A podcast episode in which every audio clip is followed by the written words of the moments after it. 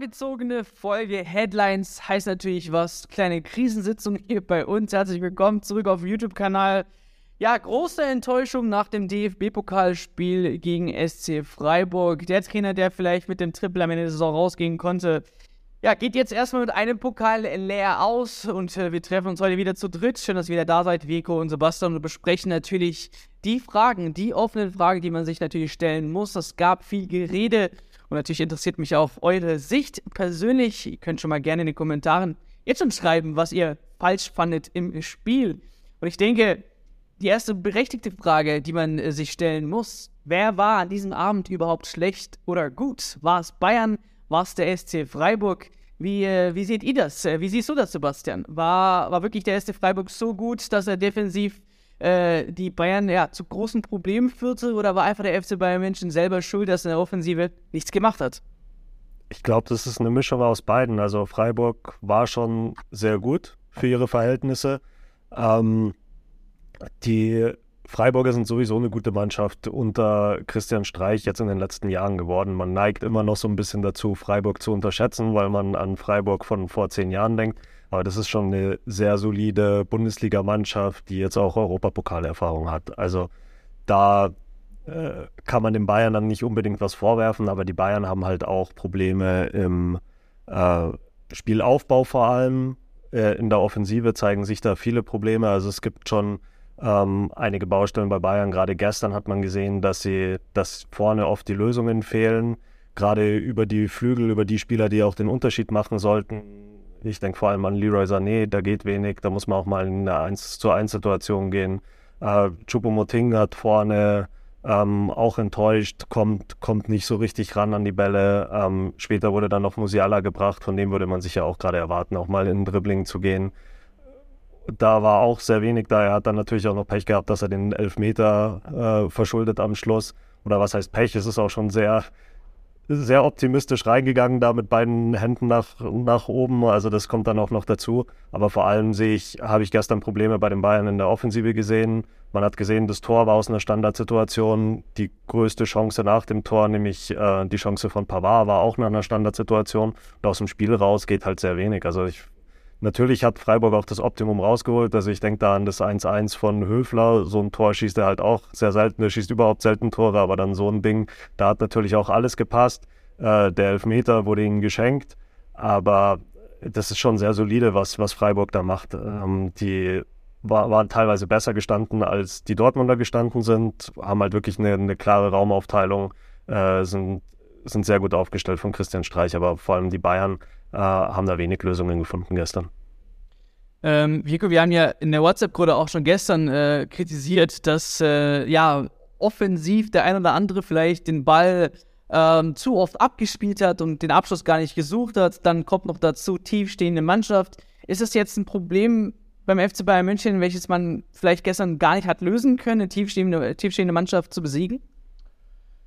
Äh, ja gut, ich meine, das Thema äh, tiefstehende Mannschaften ist ja jetzt nicht erst seit gestern Abend ein Thema bei FC Bayern, sondern äh, eigentlich schon seit, seit geraumer Zeit und auch gerade in dieser Saison. Also Bayern tun sich extrem schwer äh, gegen tiefstehende Mannschaften, gegen zwei Viererketten oder vielleicht eine Fünfer- oder Viererkette ähm, und das haben sie gestern wieder bewiesen. Ich glaube, Müller hat es auch gesagt, es hat die Kreativität gefehlt, es hat äh, die Effizienz, die Durchschlagskraft gefehlt und so wie du gesagt hast, also ähm, Leroy Sané, glaube ich, war es, der zweimal irgendwie quergelegt hat oder den, den Mitspieler gesucht hat, was an sich ja, äh, ja erstmal eine gute Einstellung ist, aber der war auch in Abschlussposition, wo er vielleicht mal selbst der Glück versuchen kann. Also so die, die, der, der letzte Biss, um selbst ein Tor zu schießen, der hat mir bei ihm gefehlt. Und ähm, ja, so, so wie es Sebastian gesagt hat, also offensiv war das gestern schon sehr, sehr, sehr, sehr wenig. Klar, viel Ballbesitz, äh, Freiburg gerade in der zweiten Hälfte eingeschnürt an den eigenen 16er. Aber es war halt viel Geschiebe und nicht wirklich gefährlich. Und ähm, was mir auch wieder auffällt, ist so dieses Thema Hereingaben. Ne? Also äh, egal ob jetzt flach oder hoch, äh, die ist einfach ungetimt, äh, die, die, die, kommen schlecht an. Klar, du hast jetzt auch kein, du hast mit Chupo einen, sage ich mal, Zielspieler für den Kopf, um, äh, aber auch, auch, die, auch die flachen Hereingaben oder so. Es gibt ja oftmals Goretzka kommt in die 16er rein oder äh, ein Müller oder ein Musiala, wer auch immer. Ähm, auch da ist das Timing stimmt nicht. Also es war einfach zu wenig Torgefahr aus der Dominanz, die man hatte.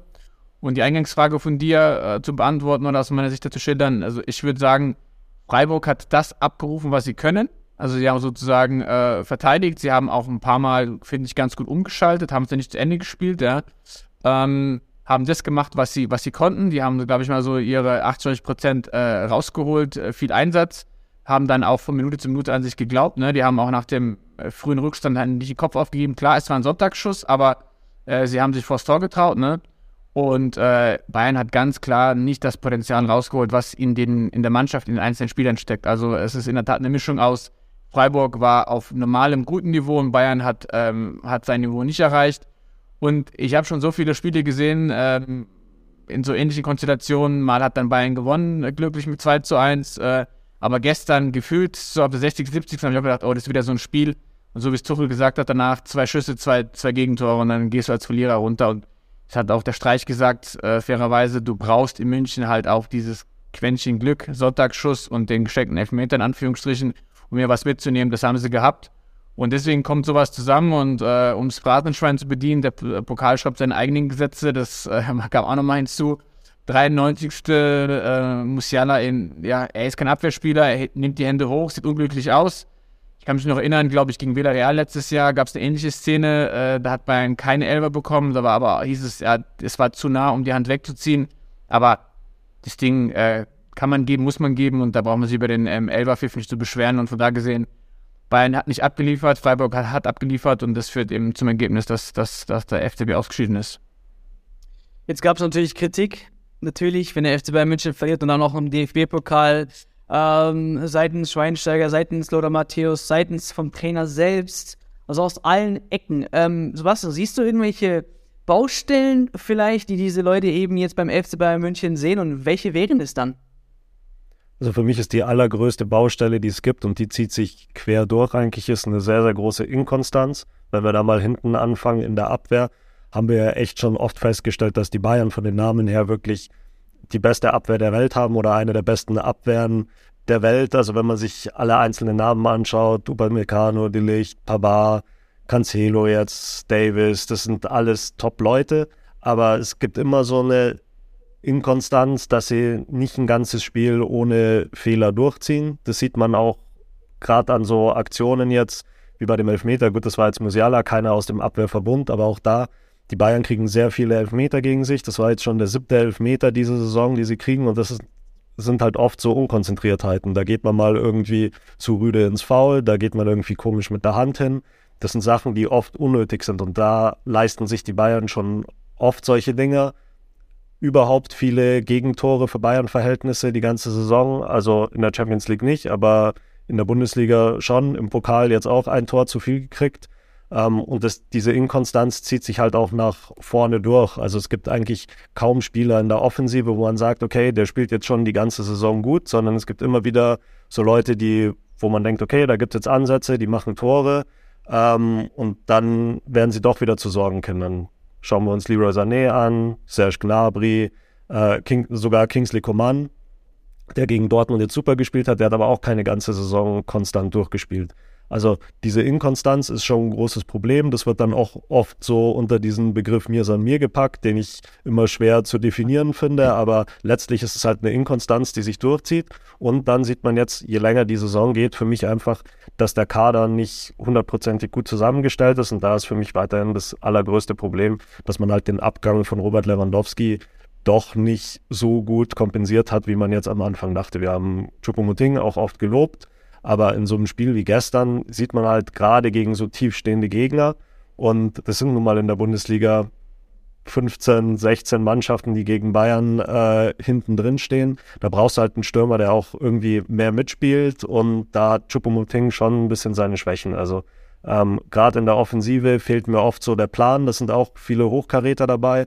Aber gerade die Leute, die von außen mal eine Einzelaktion machen müssen und dann auch das, das Zusammenspiel nach vorne, ist schon ähm, sehr mäßig jetzt in so einem Spiel wie gestern. Also ich glaube, das Spiel gegen Dortmund hat auch ein bisschen getäuscht, wenn man sich da mal jedes Tor genau anschaut. Also es war ein geschenktes Tor von Kobel, dann war das Tor von Müller war eine Standardsituation, jetzt gestern Upamecano war wieder eine Standardsituation. Ähm, da haben die Bayern Stärken. Das ist auch eine Stärke, glaube ich, von Thomas Tuchels Trainerteam. Das sieht man jetzt schon in den ersten zwei Spielen, dass die Standards, dass die Mannschaft bei den Standards gut aufgeteilt ist im Strafraum. Aber aus dem Spiel raus ähm, geht gerade nach vorne ziemlich wenig. Ich glaube, das hängt auch damit zusammen, dass Thomas Tuchel jetzt erstmal schaut, dass die Abwehr gut steht. Dann kommen halt dann trotzdem so Patzer dazu, aber im Spiel nach vorne fehlt mir so ein bisschen der Plan und ich glaube, das ist auch gerade in der Offensive muss man da auch wirklich schauen, dass man zur neuen Saison was ändert. Ja, Baustellen, äh, die man auf jeden Fall stoppen muss, denn nächste Woche äh, heißt es liebe halt wieder Champions League und es kommt kein anderer, beziehungsweise man geht zu keinem anderen als die große Mannschaft Manchester City. Und ich denke, ähm, bis dahin sollte man auf jeden Fall gewisse Probleme gelöst haben. Ähm, ich weiß nicht, wie du das siehst, Vico. Und zusätzliche Frage vielleicht, braucht es auch vielleicht etwas Zeit, damit eben Tuchels Taktik sich bei den Bayern ein bisschen durchsetzt? Ähm, ja, ich will vielleicht mal ganz kurz zum, zu einem Punkt von Sebastian eingehen, der mir gerade eingefallen ist. Ähm, was mir auch so gekommen ist, was viele vergessen, auch in der Triple-Saison unter Hansi Flick hat der FC Bayern massig Tore äh, kassiert, ne? aber die haben halt vorne immer vier, fünf Dinger gemacht und das bleibt halt jetzt seit gefühlt zwei Jahren aus, auch schon unter Nagelsmann. Also die kassieren auf dem Spiel mal zwei, drei, aber dass sie es immer wieder auffangen können, das ist immer wieder öfter ausgeblieben. Deswegen auch, sage ich mal, diese vielen Patzer mittlerweile. Genau, und ähm, Erstes Thema Man City. Dazu ganz kurz, das ja. waren aber halt auch die 30 Tore, die Robert Lewandowski geschossen hat. Absolut. Oder die über 30 Tore, die Robert Lewandowski geschossen ah. hat. Da kann man jetzt, wenn du die jetzt draufziehen würdest, sind es halt die, die gerade so fehlen. Also Absolut. Ich glaube, das ich, passt schon dazu. Da bin ich vollkommen bei dir. Also dieses, diese, diese extra Qualität im Sturm, die fehlt dir, um da, sage ich mal, diese Gegentore nochmal aufzufangen, ja.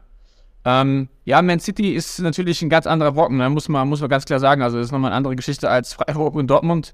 Äh, Dortmund wurde als, als das Spiel in der Bundesliga hoch äh, stilisiert, war es auch. Ja, das hat man jetzt gemeistert. Jetzt kam wieder ein Dämpfer. Jetzt kommt, sag ich mal, Freiburg wieder am Wochenende. Ne? Du kannst da gedanklich, darfst nicht abschalten, weil du eigentlich nur zwei Punkte Vorsprung hast. Da ein Patzer könnte wieder die, die Tabellenführung kosten. Das heißt, ähm, die werden, glaube ich, von, vom Kopf her, äh, werden die voll da sein und die werden auch, glaube ich, Bayern, Bayern-like probieren, sich quasi direkt zu revanchieren. Ähm, und mit Blick auf Man City ist ganz klar, also gegen Freiburg waren sie ja nicht gefragt in der Defensive. Wenn, wenn, zwei Schüsse, zwei Tore und da rollt was, was anderes auf die zu. Ne? Ich muss den Namen nicht aussprechen, aber der Mann mit äh, mehr Toren als Spielen, ähm, der hat gegen Bayern auch schon gern getroffen. Zwar nie gewonnen, aber gern getroffen. Von da gesehen, also Haaland muss man in den Griff bekommen. Wobei, da sage ich, da hat Bayern dann, so wie Sebastian gesagt hat, diese individuelle Qualität. Das hat man gegen Mbappé gesehen. Upamecano oder den Licht können den aus dem Spiel nehmen, ja.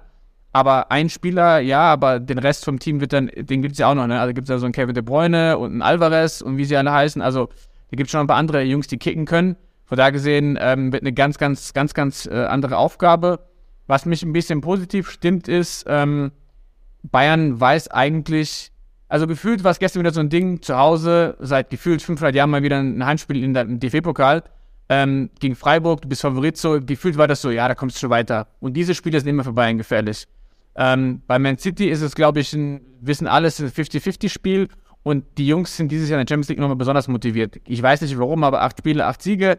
Ähm, ich glaube, die werden auch nochmal, auch wenn es doof klingt, aber die können nochmal ein paar Prozentpunkte gegen Man City draufpacken. Und ähm, ja, zu der Frage, ob Tuchel Zeit braucht, klar braucht er Zeit. Ne? Also der hat ja selbst gesagt, er kann jetzt mit drei, vier, fünf echten Trainingseinheiten nicht alles auf den Kopf stellen. Er muss auf das setzen, was da ist. Er hat eh schon, sage ich mal, den Switch gemacht von Dreier- zu Viererkette.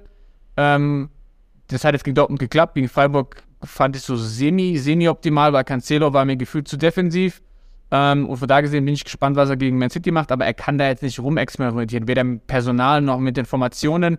Ich glaube, er hat auch klar gesagt, äh, er will die Position, also er will den Spielern Komfort geben, dass sie sich wohlfühlen auf ihre Position.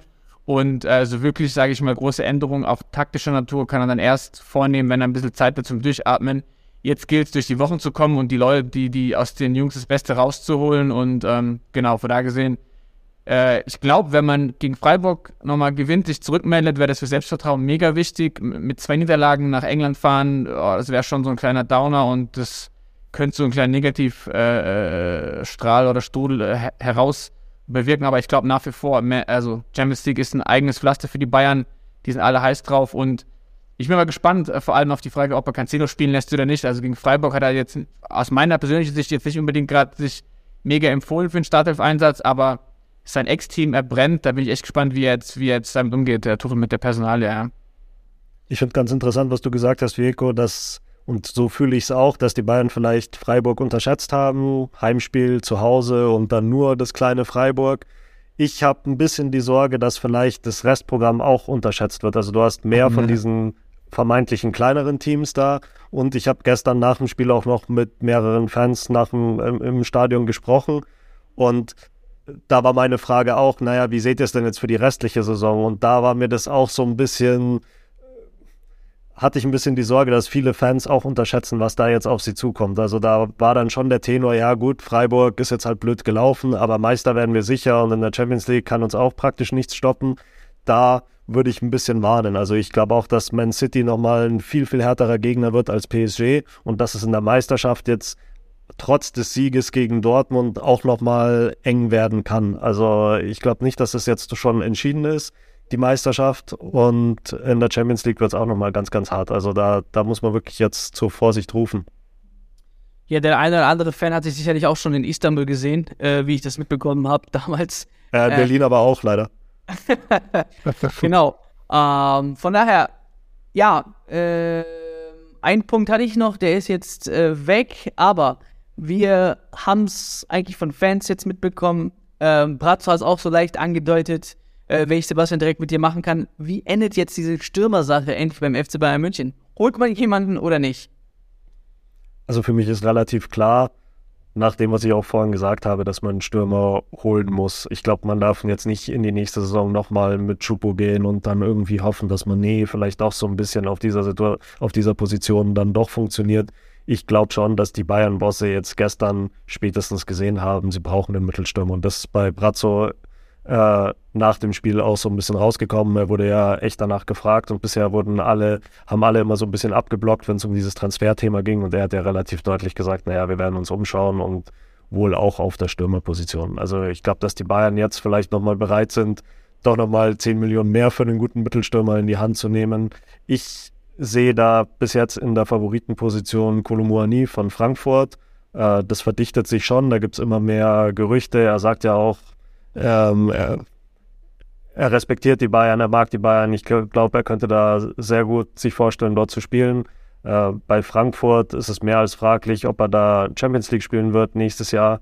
Ähm, das heißt, er will auf jeden Fall zu einem Champions League Club, aber vielleicht noch nicht in die Premier League oder in, nach Spanien. Und dann wäre ja Bayern genau der richtige Move. Also ich kann mir schon vorstellen, dass man da jetzt mal langsam in Frankfurt anruft und fragt, wie jetzt denn so genau die Modalitäten werden für so einen Deal. Ähm, abschließend vielleicht, wir haben ja einige Überraschungen gesehen, die gar nicht so vorhersehbar waren, zum Beispiel auch Tuchel, aber auch einige Transfers. Okay, Sebastian hat jetzt Kolmuani genannt. Ähm, Vico, für dich zum Schluss, gibt es vielleicht irgendwie eine Richtung, wo du denkst, da schaut keiner hin, aber das könnte vielleicht äh, funktionieren?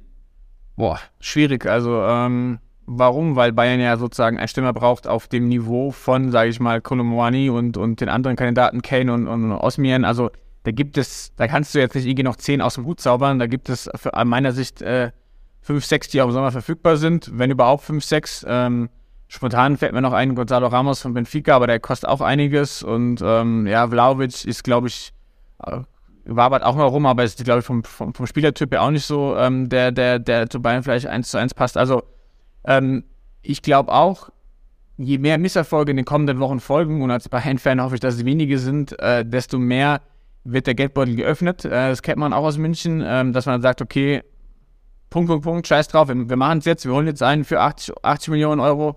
Ähm, und es gibt halt, also was man nie vergessen darf, Bayern ist ja immer darauf erpicht zu sagen, wir wollen sozusagen, wir gehen nicht ins Minus, äh, wir wollen nichts irgendwie finanzieren, äh, es muss aus Eigenmitteln kommen, am besten gleich in der gleichen Periode noch refinanziert durch Verkäufe. Da gibt es auch noch ein paar Themen, Stichwort Pavard ist auch noch nicht eingetütet. Also wenn, wenn Pavard, sage ich mal, äh, nicht verlängern möchte oder verlängert äh, und der verkauft wird für 30 Millionen, dann glaube ich, wird auf jeden Fall äh, ein großer Stürmername kommen. Weil dann hat man, wie gesagt, äh, eine deutlich geringere Lücke, die man aus Eigenkapital irgendwie schließen muss. Und ansonsten, so wie Sebastian gesagt hat, also ähm, Kolomanie, was man hört, äh, ob das jetzt vom Berater oder äh, wie auch immer fingiert wird, aber es gibt ja jetzt wieder deutliche Meldungen, wo es heißt, er will zu Bayern, er hofft auf ein Angebot vom FC Bayern. Ähm, und warum sollte man einen Spieler, der jetzt die Bundesliga kennt, der sich bewiesen hat, äh, bei der WM in Frankfurt, in der Champions League, Warum sollte man da nicht, sage ich mal, zuschlagen? Klar, hängt alles, sage ich mal, auch von den Rahmenbedingungen ab. Der kommt, kommt ja auch nicht, äh, kostet ja auch ein paar Euro, aber ähm, der ist, glaube ich, 24, hat noch ein paar Jährchen vor sich. Harry Kane ist 30 äh, und Victor Osmian, gefühlt ist der bei zu viel Premier League Clubs auf dem Zettel und ähm, hat ja selbst gesagt, er träumt von der Premier League. Also warum, warum den Spieler überzeugen, wenn du einen hast, der eigentlich schon kommen will und Konumani wird dann die French Connection äh, beim, beim, beim FC Bayern vergrößern. Also ähm, mein Bauchgefühl sagt mir auch Kolomani, aber äh, wir haben ja letztens Sommer gesehen, dass es auch ganz schnell gehen kann, dann poppt irgendein anderer Name hoch. Ähm, aber ich glaube, das A und O wird sein, wie, wie schneidet man ab seitens Erfolge und Titel und äh, was kann man vielleicht an Spielern verkaufen, um da nochmal eben ja diese, diese Transfersumme zu stemmen. Das sind so die beiden, die beiden Themen, die, glaube ich, entscheidend sein werden. Und Fakt ist ja auch, die Bayern müssen ja, wenn diese Saison kein Erfolg wird, müssen sie ja was an der Mannschaft machen, weil auf der Trainerposition können sie jetzt eigentlich dann erstmal nichts machen. Da haben sie sich schon ein bisschen Optionen beraubt, dadurch, dass sie den Trainerwechsel jetzt mitten in der Saison gemacht haben und nicht vielleicht noch das Ende der Saison abgewartet haben.